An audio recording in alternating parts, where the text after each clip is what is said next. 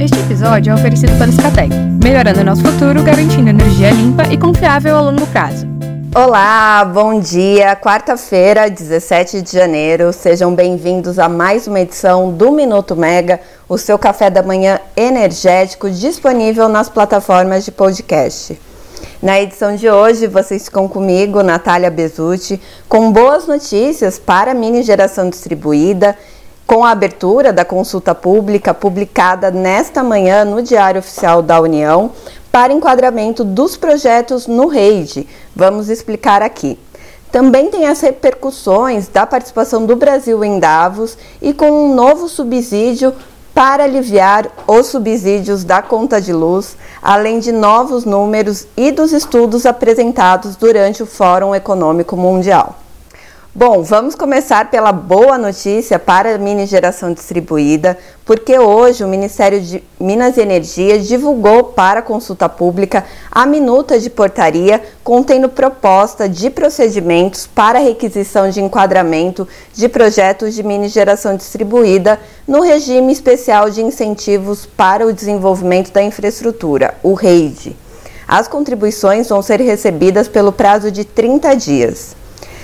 Por que, que é uma boa notícia? Porque esse era um assunto que vinha sendo uma cobrança recorrente de associados em reuniões da Associação Brasileira de Energia Solar, a AB Solar, e da Associação Brasileira de Geração Distribuída, a ABGD, já que as empresas estariam jogando dinheiro fora com o direito já adquirido, ou seja, o enquadramento no REID e previsto em lei, mas que vivia um impasse.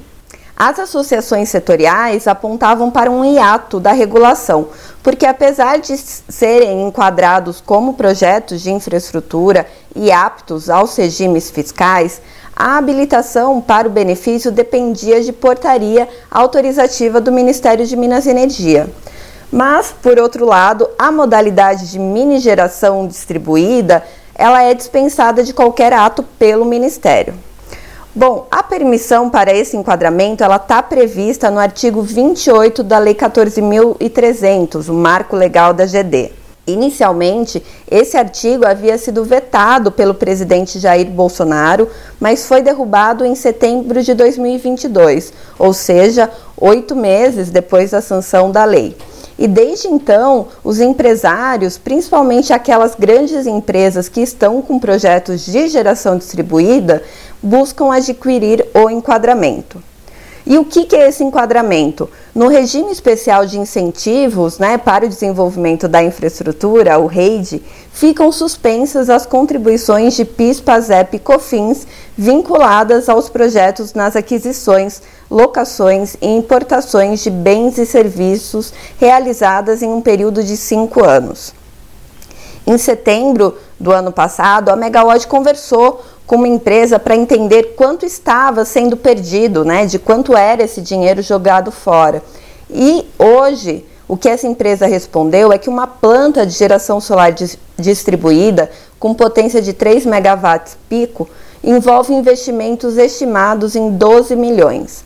Com o enquadramento no REID, resultaria numa economia, vamos dizer assim, de pouco mais de um milhão na contratação do maquinário durante a execução das obras. E o subsídio para baixar o subsídio na conta de luz? Essa lógica parece confusa, mas foi o que disse o ministro de Minas e Energia, Alexandre Silveira, em entrevista à Folha de São Paulo durante a sua participação no Fórum Econômico Mundial e publicada ontem à noite pelo jornal.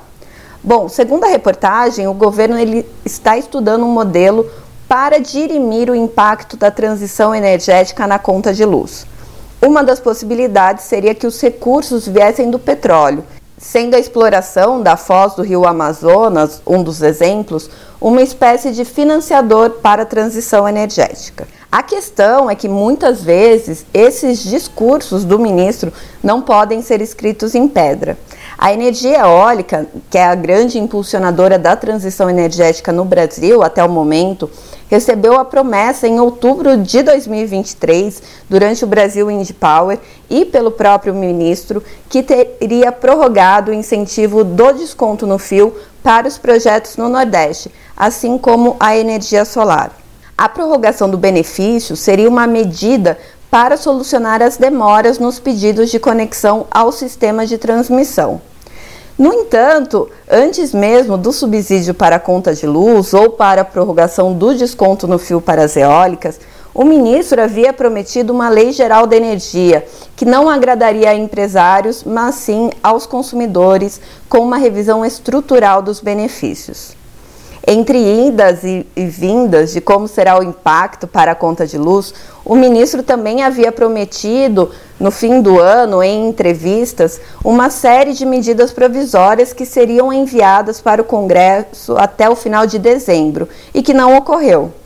Com base em dados da ANEL e por meio do subsidiômetro, que também constam na matéria publicada nesta manhã pelo jornal Valor Econômico, nos últimos cinco anos, o valor acumulado de subsídios para o setor saltou de 12,8 bilhões de reais para 37,4 bilhões.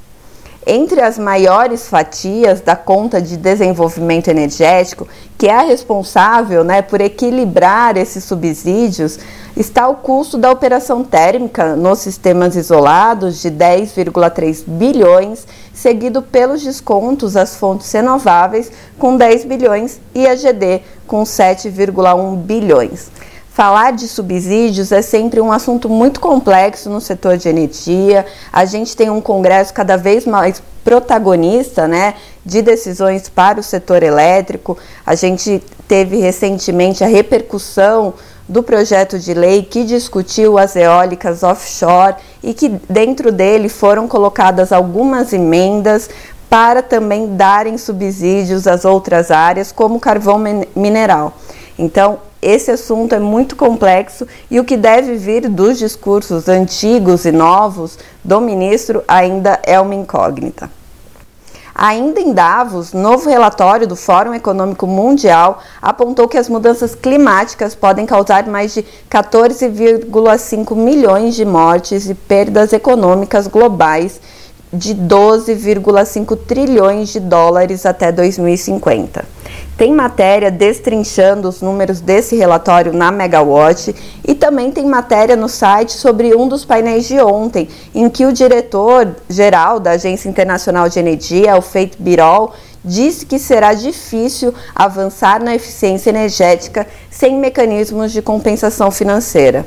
Segundo ele, o avanço poderia ter sido muito mais rápido, mas apesar dos benefícios dessa implantação, ele disse de forma muito franca que não vê empresários ou consumidores realizando esses investimentos sem um interesse comercial ou regulatório.